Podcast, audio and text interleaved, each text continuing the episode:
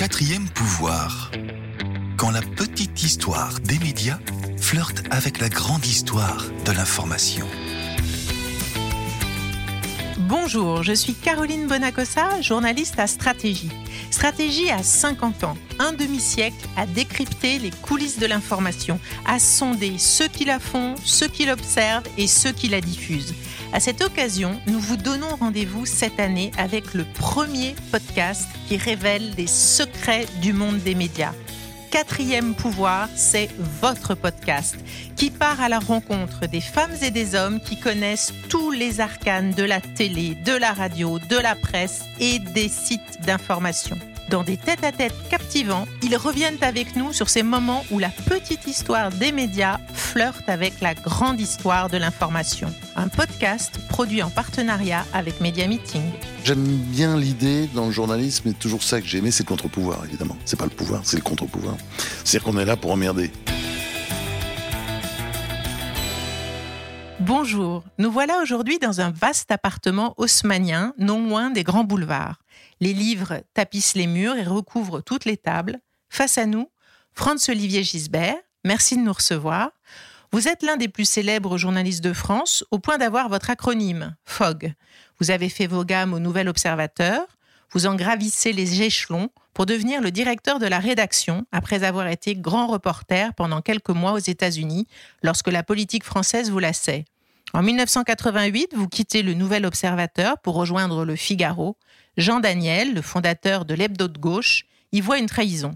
Après 12 ans en tant que directeur des rédactions du Figaro, vous rejoignez Le Point pour une décennie. Vous y perpétuez le mordant que vous aimez et l'impertinence qui vous anime. Observateur privilégié et avisé de la vie politique française depuis 50 ans, vous êtes donc un interlocuteur de choix pour répondre à ma première question. Est-ce que le quatrième pouvoir, ça existe? Bien sûr. Bien sûr, ça existe. Euh, je pense, qu'il y a chez les journalistes, hélas, toujours la tentation de penser euh, qu'ils sont un pouvoir et qu'ils ont beaucoup plus d'influence qu'ils n'ont en réalité. Euh, parce que moi j'aime bien l'idée dans le journalisme, et toujours ça que j'ai aimé, c'est le contre-pouvoir, évidemment. C'est pas le pouvoir, c'est le contre-pouvoir. C'est-à-dire qu'on est là pour emmerder emmerder les pouvoirs, emmerder le pouvoir politique, le pouvoir judiciaire, le pouvoir, etc. Moi, c'est le pouvoir économique. Moi, c'est comme ça que je vois ce métier. Mais euh, il y a eu cette idée, d'ailleurs, c'est une idée américaine. On, est, on assiste aujourd'hui à une américanisation totale des esprits. C'est juste absolument incroyable. Moi, je dis ça sans haine. Euh, moi, je suis d'origine américaine. Mon père était américain. J'étais né aux États-Unis. Mais enfin, c'est vrai, le modèle américain, ça me paraît pas forcément euh, le plus adapté, le meilleur. Et c'est vrai qu'il y a depuis euh, très longtemps aux États-Unis, d'ailleurs l'expression vient de l'Amérique, c'est l'idée du quatrième pouvoir.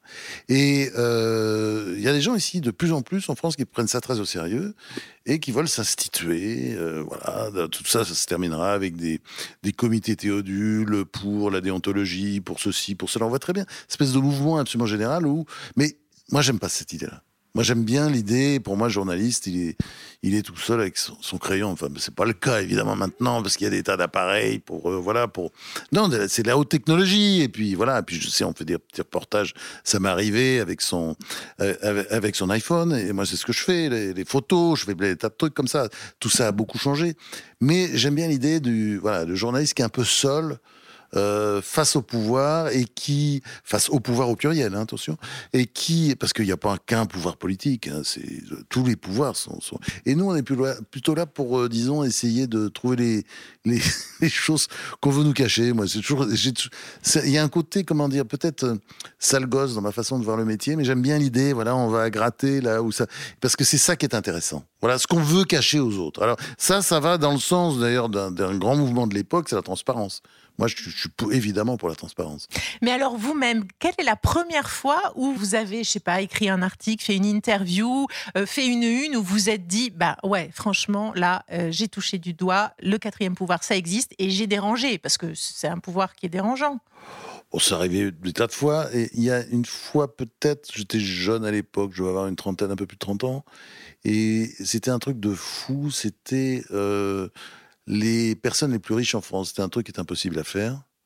Euh, il y avait des faux trucs qui étaient faits régulièrement, sauf que là, bon, j'avais une source au ministère des Finances. J'étais arrivé vraiment à un truc. Bon, C'était incroyable parce que la foudre m'est tombée sur la tête à plusieurs reprises. J'étais au Nouvel Ops. Euh, bon, mais il y avait un certain nombre de personnes qui étaient euh, proches ou impliquées ou parmi les actionnaires. Enfin, j'ai jamais vu une telle pression. Et c'est vrai que j'ai adoré, mais ça c'est la jouissance qu'on peut avoir de temps en temps dans ce métier, on a le droit, quand on a réussi à avoir un truc que personne n'a et quand on voit que ça va pas changer la société, parce que ce sont des grands mots. On change jamais la société. Et puis, puis il faut bien voir l'idée de l'influence, mais c'est tellement con, tous ces confrères qui croient qu'ils font les élections. enfin, franchement, on se marre. On regarde la presse. Ils étaient pour Jospin, ça a été Chirac. Ils étaient aux États-Unis euh, pour Carter, c'était Reagan. Ils étaient contre Trump, c'était c'est évidemment Trump. Enfin, bon, on le voit, c'est comme ça tout le temps. Il y, a, pas. Mais l'idée quand même qu'on va euh, jouer un rôle, euh, c'est le manifeste des salopes, des choses comme ça. Enfin, on a le sentiment que ça joue, quoi, qu'on va, on, verse un peu la, table. Moi, j'adore ça. C'est vrai. Et alors donc cette enquête sur les plus riches, ça. Bah, je voyais qu'on allait vers un truc de transparence. Et j'aime bien ça l'idée. C'est justement, je dis, je suis pour la transparence. Alors, et vous êtes fait taper sur les doigts ou pas? Bah évidemment, j'ai reçu des lettres de, de, de personnalités euh, que je respectais d'ailleurs, qui me disaient maintenant à cause de vous, je vais avoir peur quand je sors le soir, j'ai peur tout le temps, je suis obligé de, prendre un garde du corps, etc. Oui, mais enfin bon, euh, de toute façon ils vont pas, ils n'ont pas découvrir en lisant, euh, ils n'ont pas découvert. J'ai répondu d'ailleurs, euh, j'ai répondu à tous. Euh, vous n'avez pas découvert, vous étiez riche en lisant le journal, c'est pas vrai, c'est pas vrai. Donc donc, mais c'est moi ça m'est souvent arrivé dans ma vie de oui, d'avoir le sentiment de casser des barrières, de, briser mhm. des murs. Ça, c'est bien dans, le, dans ce métier. C'est pour ça, vous voyez, l'idée de cette espèce de pouvoir comme ça, institution qui serait euh, haut placée, mhm. euh, ça me gêne. Moi, j'aime bien l'idée, voilà, on est plutôt en dessous d'ailleurs. Un pouvoir rebelle, en fait, que vous aimez bien. Oui, enfin, rebelle, c'est oui, c'est ça, un peu d'ailleurs. Quand vous faisiez des unes, euh, il y en a une qui est restée célèbre sur Nicolas Sarkozy euh, et les Est-il fou? Redites-moi le titre, qu'est-ce que c'était? Je sais pas, j'ai. Ah, si, si, vous savez bien, parce que elle, elle avait fait grand bruit. Est-il nul? Vous aviez fait Est-il nul, mais est-il fou Non, euh, est-il fou, je crois que c'est Jean-François Kahn, je crois. Mais, mais d'ailleurs, on est, on est, on, marche ensemble. Souvent, on a eu des idées semblables et voilà. Sur des une Il faut commencer une phrase, je finis l'autre. Oui, mais c'est notre conception. Ça, c'est vrai. Je suis pas le seul à penser comme ça. Vous savez, je fais partie de cette catégorie de journalistes. Ben, Jean-François Kahn, euh, Philippe Tesson, dans ce genre, euh, Jean Daniel aussi, euh, Claude Perdriel aussi. Enfin, tous ces gens-là, ils, m'ont appris ça. C'est c'est-à-dire, voilà, faut pas avoir peur. Et puis après, bon, après, on a les réactions. Et alors, est-ce que vous avez eu l'impression parfois d'être sur la sellette et de risquer votre poste parce que vous aviez été trop effronté, vous étiez allé trop loin, vous aviez été trop rebelle, trop un contre-pouvoir trop dangereux pour certains? Bah, C'est-à-dire, quand on fait ce métier, on le fait toujours dangereusement. Et j'avoue que j'ai souvent eu, oui, je sais, des pressions très fortes. Bon, j'ai toujours eu, par exemple, les présidents contre moi la plupart du temps à certains moments. Mais j'étais dans les bons journaux, avec des bons patrons. Qui me défendaient ou qui faisaient semblant de pas être d'accord, mais qui en même temps, parce que là-dessus, les, politiques sont souvent tellement cons, quoi, et ils croient que, mais en fait, euh, voilà, ils me gardaient parce que parce que parce que ça marchait, parce que ils savaient aussi que j'étais pas fou, que voilà, je suis pas, comment dire, euh, je, disons, je j'essaie toujours d'être responsable quand je fais ça. Vous voyez, c'est-à-dire de faut, bon, on est sur la ligne jaune, mais on va pas la franchir. Enfin, on est toujours absolument limite, mais on va à l'extrême. Parfois, il est arrivé que je, oui, je choque euh, des, des patrons. Ça, c'est clair. Je le sais très bien parce qu'ils me l'ont dit et même c'était vachard et même dur. Mais euh, bah, je disais, je sais pas, on va voir les résultats après. C'est-à-dire, est-ce que ça va être une catastrophe? Est-ce que ce sera pas une catastrophe? Je parle pas de diffusion, parce que c'est pas la diffusion au jour près qu'on regarde. Mais et puis, voilà, quand on fait un, quand on prend une initiative euh, lourde, journalistiquement, euh, on n'a pas les réactions tout de suite. Hein. D'abord, on reçoit des sauts de merde, et puis, et puis, il faut attendre que, voilà, que ça passe, et que la merde passe. Et bon, et on se rend compte on voit si c'est positif ou négatif. Mais je reconnais que je les ai tous eus contre moi, même si j'avais de bons rapports personnels avec eux. Euh, François Mitterrand, c'était horrible. Bon, puis il y avait des bonnes périodes. Donc c'est pas non plus, moi je suis pas en plus. Puis c'est pas parce qu'on veut me virer que, après je fais la gueule. Enfin je trouve ça débile ces journalistes qui pensent que, attendez, euh, un, un, Mitterrand quand même, j'en ai mis quand même dans la figure. C'est normal qu'il soit pas content. Vous voyez ce que je veux dire? Moi, je crois qu'il faut savoir réagir comme ça. Faut... Mais Mitterrand Et- souvent et- cultivait ses inimitiés et était parfois plus tendre avec ses ennemis qu'avec ses amis. Ouais, parce que moi j'aimais j'aimais beaucoup Mitterrand en fait. Mhm. Donc euh, il y avait ce, un jeu quoi. C'était, mais il riait pas quand il voulait ma tête. Vous voyez ce que je veux dire? Après ça passait, ça lui passait parce que bon, euh, il voyait que comment dire, euh, bah. Il- faut essayer de créer tout de suite. Les politiques, mais on peut parler d'autres gens aussi qui voulaient ma tête. euh, il faut créer un rapport de, de- de force un peu, qui voient qu'on a, ils- n'auront jamais prise. C'est Mais comment compliqué vous à faire. créez ce rapport de force? C'est quoi? Eh ben, C'est le public on au fond qui vous on- soutient parce que c'est une là qui Oh sont non, un parce peu qu'il n'existe dérangeantes pas, parce qu'il n'existe pas le public. On ne sait pas, on- évidemment. entre- Mais quand entre- moi, je travaille pour le lecteur. Ouais, le C'est- je dis lecteur, toujours, oui, bien sûr. dans tous les journaux où je suis allé. Vous savez, j'ai un secret quand on me dit Com- comment t'as fait? T'as dirigé l'Observateur, le Figaro, le Figaro Magazine, le, Le Point. Point. Puis il se trouve qu'ils s'en sont plutôt bien sortis. Et je dis, moi, j'ai, une- et, et je dis, c'est la seule différence, c'est que moi, par rapport aux autres, euh, le directeur de la diffusion, qui est un type en général qu'on voulait virer, parce que soi-disant c'est à cause de lui que ça marchait pas, euh, je le mets à ma droite dans les réunions et il parle et il fait remonter les informations des vendeurs, de ceux qu'on appelle les kiosquiers, mais pas seulement, euh, tous les vendeurs de journaux, tous les diffuseurs, enfin à tous, les niveaux de la chaîne. Et en plus, je vais les voir. C'est-à-dire, de temps en temps, je faisais des tournées, je parlais, alors le journal, pourquoi, qu'est-ce qu'il y a, qu'est-ce qui va pas. Enfin, quand j'arrivais dans un truc c'était particulièrement la, la panique, parce que c'était évidemment quand on, j'étais, je suis arrivé dans les journaux en général, c'est pas parce que ça marchait fort, quoi. Donc euh, c'est plutôt là, à ce moment-là, qu'on vous fait venir. Et donc c'est comme ça que je, fonctionne. Et c'est très important. Le lecteur, c'est le patron. Il faut ça. Donc ça, ça donne euh, quand même une force, c'est-à-dire quand le euh, propriétaire d'un journal voit que la chose la plus importante pour vous, c'est le lecteur, il vous voit différemment. Et en fait, moi, c'est comme ça. C'est-à-dire, c'est pas euh, d'être bien vu à Paris, d'être bien vu dans ma rédaction, même si je fonctionne toujours merveilleusement bien avec les équipes, euh, parce que j'aime beaucoup, j'aime beaucoup travailler en collectif avec les équipes. Euh, le truc essentiel, c'était le lecteur. C'est-à-dire, c'est pas juste le chiffre de vente, c'est pas vrai. C'est que le lecteur soit satisfait, c'est-à-dire qu'il soit l'impression qu'il en a pour son argent, que c'est un journal haut de gamme, bon, simplement que c'est un journal indépendant, que c'est un journal libre. Il y a une espèce de, si de pack de confiance à avoir toujours tout de suite avec le lecteur qui a un pack d'indépendance. Très important ça. Euh, le lecteur est vicieux. Euh, il s'imagine que ceci, il s'imagine que cela. Il faut quand il lise le journal, il a l'impression que voilà qu'il n'y a pas de, il y a une liberté. C'est tellement important ça. Les, gens oublient ça. Moi j'ai vu parce que c'est l'expérience qui m'a appris ça aussi. On reçoit des lettres de lecteurs, pas complotistes, mais tellement fut-fut, qui ont vu des trucs qu'on n'a pas vu, des rapports qu'il pouvait y avoir entre un article et de la pub, etc. Enfin, ça, ça brusquement, le ciel, enfin, vous tombe sur la tête et vous dites, mais attendez, mais c'est pas vrai, mais c'est pas vrai, mais il y a quelqu'un qui a fait ça, mais c'est quoi ce truc, etc. Ça m'est arrivé dans ma vie euh, professionnelle.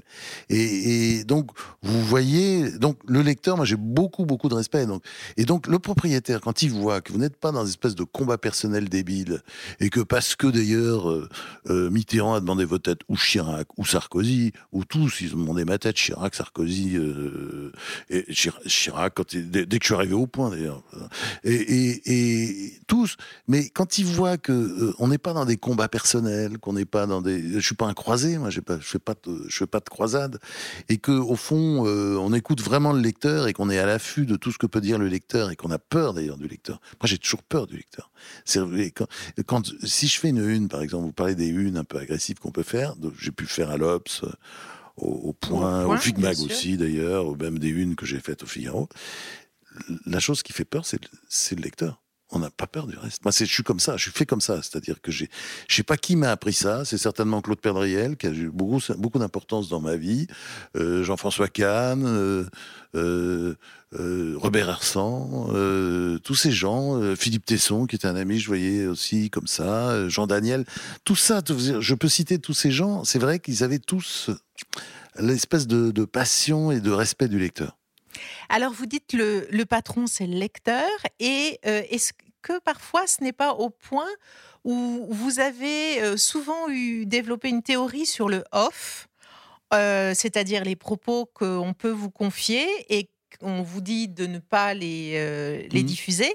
Et vous avez une théorie intéressante là-dessus où vous avez toujours dit, pour moi, il n'y a pas de off. Quand on s'adresse à un journaliste, on sait qu'on, quand un homme politique parle à un journaliste, il sait que c'est un journaliste et donc le off n'existe pas. Et donc, au fond, est-ce que le, le lecteur n'est pas plus le patron que parfois les présidents de la République sur lesquels vous avez pu écrire des biographies Ah et oui. dans lesquelles, c'est des biographies, vous avez rompu des offs que vous aviez eues Alors d'abord, moi, quand j'écris euh, une biographie, mais c'est pareil quand je dirige un journal et je vais décider d'une une. euh, Enfin, il y a toujours cette très belle phrase de Marc Aurèle, l'empereur, mais qui était aussi philosophe, qui était "Il faut vivre chaque jour comme si c'était le dernier." Moi, j'ai toujours tendance à dire quand j'écris un livre, c'est comme si c'était le dernier. Quand je fais une une aussi, c'est-à-dire qu'il faut toujours se mettre complètement en jeu. Et on verra ce qui, on verra ce qui va se passer après. Et l'histoire du off, c'est très simple. C'est que euh, on, est, on est là pour. euh, le mot de média s'applique très bien à notre métier. On est là pour transmettre. Donc ça sert à quoi d'avoir des informations, de ne pas les donner? Alors c'est vrai, je reconnais que j'ai évolué.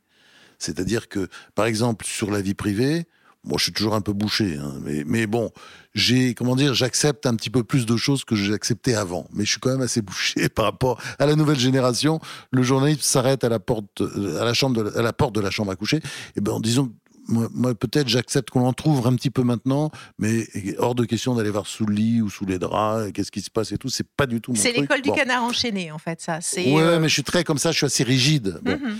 Et après, euh, j'avais aussi quelque chose, je reconnais, parce que j'ai eu des informations dans ma vie que j'ai pas utilisées, comme ça. Et ça, je pense que je changerai. Ouais, parce qu'on évolue avec le temps. C'est vrai, j'étais aussi très coincé sur la santé. C'est-à-dire, on apprend que machin truc a un cancer. François Oh, bon, bah. Mitterrand, par exemple? Euh, oui, par exemple, je l'ai su avant, mais enfin, je n'avais qu'une source et c'était pas évident. Mais je l'avais eu, oui, dès 81, Mhm. j'avais l'information, mais je n'avais qu'une seule source et que je jugeais non fiable. Et à mon avis, à juste titre, même s'il était extrêmement proche. On pouvait pas trouver presque, enfin, c'était vraiment très, très, très proche. Mais je me disais, non, non, je, je suis pas sûr.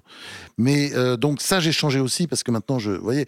Mais euh, le off, si vous voulez, c'est un truc débile. C'est un truc qui a été inventé par un certain nombre de confrères qui n'étaient pas très contents parce que j'avais eu un énorme succès avec le livre sur Chirac. C'était du délire tellement ça marchait, qui s'appelait euh, La tragédie du président. Et euh, un certain nombre de copains et un peu bon, un peu pisse vinaigre, euh, furax de voir ce succès, commençaient à dire mais il n'a pas respecté sa parole. Bon, tu parles. Euh, Mais tous ces gens-là, je les voyais après. les révélations que vous aviez faites Bon, non, mais je racontais des, bouquin des- des- des choses que Chirac m'avait racontées, d'ailleurs. Parfois je citais, parfois je citais pas. Bon, j'ai fait la même chose avec Mitterrand. Euh, ces gens-là, quand je les voyais, je prenais des notes. Et euh, donc, quand on prend des notes, en général, c'est pour republier. De temps en temps, ils vous disent Ah non, mais ça, non. Bah, j'ai pas écrit. J'ai pas écrit Chirac, je dois voir ici, je peux vous montrer. Il m'a dédicacé son, son dernier bouquin. La dédicace, elle est sympa. Elle est bon. Alors, je dis pas qu'il a aimé le livre, évidemment. Il a, il a pas du tout aimé mon bouquin, euh, La tragédie du président, ça c'est sûr. Mais enfin, il considère pas que je suis quelqu'un à qui on peut pas parler. C'est parce qu'il a, il m'a dit des trucs qu'il fallait pas répéter, que j'ai pas répété. Vous voyez, Euh, parce que c'était de l'ordre de l'intime, total. Vous voyez, donc ça, je respecte. Il y a des règles comme ça. Vous parlez justement sur la vie privée. Bon, j'aurais pu, euh, voilà, il sait très bien, mais ça, je respecte. Et donc, il y a aux États-Unis une, di- une distinction très nette. Ça, j'ai vu souvent parce que je suivais des présidents euh, en campagne, etc. Le type, il vous dit un moment deep underground. Bon, ça veut dire ça, deep underground, c'est-à-dire c'est impossible, tu, tu répètes pas. Et si tu répètes, la foudre va te tomber dessus. Et d'ailleurs, l'homme politique, non seulement il te verra plus, euh, mais les copains vont te faire la gueule. Parce que tu es une grenade dégoupillée euh, qui détruit le métier. En revanche, euh, off the record, il n'y a aucun problème. C'est à tes risques et périls. Et vous avez souvent la réputation d'avoir été un charmant voyou ou d'être un charmant Oui, voyou. oui, oui. Vous assumez ça Le côté charmant, bien sûr, Non, mais voyou? Non, non, parce Non? que je, je respecte, j'ai toujours respecté des règles. Bon, qu'on le pense, franchement, quand vous dites euh, charmant voyou, c'est charmant, donc moi ça me, ça me, ça ne me gêne pas du tout qu'on me parle. Non, mais je, je quand même toujours, je respecte des règles, sinon les gens ils vous voient plus. Donc les gens ils me voient. Donc c'est parce que je suis pas. Non, ce qui est, ce qui est vrai, c'est que j'ai appris un truc très vite. Mais ça c'est autre chose. C'est que c'est euh, c'est vrai des politiques, c'est vrai des artistes, c'est vrai des écrivains, c'est vrai de tout le monde. Les journalistes, c'est chiant. Quand ces gens-là qui sont occupés, qui ont plein de grandes choses à faire, quand ils voient un journaliste, Euh, c'est bon, voilà, c'est pas du temps perdu, mais presque. Donc, moi, j'ai vrai que c'est ma marque de fabrique. J'arrive, j'ai pensé à plein de trucs, les histoires que je vais raconter, les blagues, les trucs. Par exemple, Mitterrand, qui aimait beaucoup écouter, je savais qu'à chaque fois, c'est des petits secrets de fabrication, mais euh, je notais des petits mots-clés sur euh, les trucs que j'allais lui raconter. Je préparais un peu à l'avance, voyez, et je savais qu'il fallait que je parle. Parce que, euh, c'est pour, pour ça d'ailleurs qu'il me voyait souvent. Enfin, il acceptait quand même, c'est Parce que incroyable. vous, vous Je voyais quand même- en fait, vous étiez distrayant, Bah, vous étiez une source voyais d'information. souvent. Je balançais des, pourtant des, des, bah, enfin, des- les articles n'étaient pas toujours sympas, c'est le moins qu'on puisse dire, etc. Mais euh, d'abord, je l'aimais bien, mais bon voilà. Chirac, pareil. Chirac, c'était pareil. Chirac, il avait besoin qu'on lui raconte des trucs, euh, qu'on le fasse marrer. En fond, euh, le côté voyou, moi, je, c'est pas du tout un, adjectif qui me gêne, ça m'a jamais gêné. Mais euh, en fait, euh, on vit de quoi, nous? On vit du lecteur et on vit de la source d'information. Donc j'ai un grand respect pour la source d'information. Je la respecte toujours. Il y a des gens qui m'ont balancé des trucs énormes. 50 ans après, je dis presque, ça fait 50 ans, on me demande encore qui c'était. Et je dis pas. Qui te filait les conseils des ministres Pompidou? Je dis pas. Jamais. Jamais. Et, et il est mort? Euh, Je sais pas. Je réponds pas. La source d'information, ça doit être euh, quelqu'un quand il vous balance un truc énorme, qui prend des risques pour on ne sait quelle raison, parce qu'on ne sait jamais souvent pourquoi il parle. On doit le protéger, on doit le respecter. Le militaire qui m'a donné euh, Greenpeace, par exemple. Euh, bon, ça c'était une histoire très longue et très compliquée pour avoir tout le- toute l'information et tout le détail. On m'a demandé souvent, mais qui sait Ben jamais. Jamais, tu sauras jamais, je dirai jamais, je meurs avec. Mais est-ce que vous pensez qu'entre justement ce quatrième et ce cinquième pouvoir de l'argent, euh, ce sont peut-être des liaisons dangereuses? Ça dépend du journaliste. Moi, je dirais, c'est vraiment, ça dépend absolument des journalistes. C'est-à-dire que si. euh, ça, ça dépend. C'est pas un problème de rapport de force. Il y a des choses qu'il faut accepter, des choses qu'il faut refuser. Et quel est le pouvoir de l'annonceur aussi? Est-ce que le journaliste euh, doit s'en méfier? Du pouvoir de l'annonceur ou au fond euh, euh, c'est une question d'éthique et puis ne pas laisser euh, le poids des régies influer sur la ligne éditoriale? Bah, ça, je veux dire, pour moi, ça va de soi. C'est-à-dire que moi, j'ai beaucoup travaillé avec la publicité, toujours. Main dans la main. Il y a une règle de base, c'est que la pub ne peut pas influer sur la ligne rédactionnelle. Au Figaro, quand l'histoire de la classe 2 qui est arrivée, cette voiture de Mercedes, qui, quand elle tournait, elle tombait. Bon. T'as un journaliste du Figaro qui voit ça. Il arrive, il me raconte le truc. Bah, à aucun moment, je me suis dit, on va pas le sortir. Mais à aucun moment. Qu'est-ce que j'ai fait? J'ai simplement euh, appelé mon copain Cyril Duval et je lui ai dit et, et, et, c'est mon pote. Et à aucun moment il m'a dit publie pas ça, publie pas ça. Il a compris que c'était une grosse info et et euh, puis c'était pas une info contre Mercedes, c'est juste une info, elle est là, elle existe.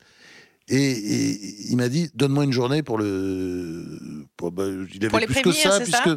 oui Ouais. mais une journée c'était c'était on n'a même pas besoin de retarder une journée vu que c'était c'était un supplément automobile et on avait le je crois que c'était trois jours après qu'il devait sortir etc donc donc la pub était au courant a prévenu Mercedes et basta. Vous voyez vous avez plein d'histoires comme ça. Chanel m'a demandé un jour de, de, de, de, de- de supprimer un papier. C'était une interview d'Inès de la Fressange. Je l'ai pas fait Pourquoi la supprimer? Parce qu'elle tapait sur euh, sur euh, Ah oui, à l'époque de ces voilà. tensions Bon. avec euh, Bon. Lagerfeld, quand Voilà. ils étaient un Ou peu c'était peut-être une Théo Lagerfeld qui m'ont demandé de euh, zapper. Je sais Mhm. plus quoi. Enfin Mhm. bref, de toute façon, bon, le truc était parti. Euh, mais il n'y a pas eu de problème. La Et pub ils ne pas s'est pas supprimé arrêtée. Mais non, euh, mais non. mais non, parce que si vous dites avant, si vous parlez franc, si vous dites les choses, si vous êtes, vous voyez, c'est pas, faut pas finasser. Il faut leur dire, mais non, madame, chère madame, mais non, mais je suis désolé, c'est impossible. On a l'info, on la donne.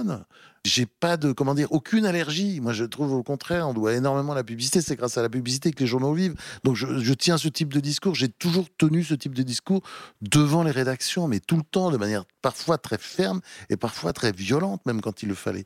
Mais euh, devant l'info, bah, on s'incline, on passe l'info. Et si vous deviez retenir trois échecs, ce serait quoi? Ou trois regrets?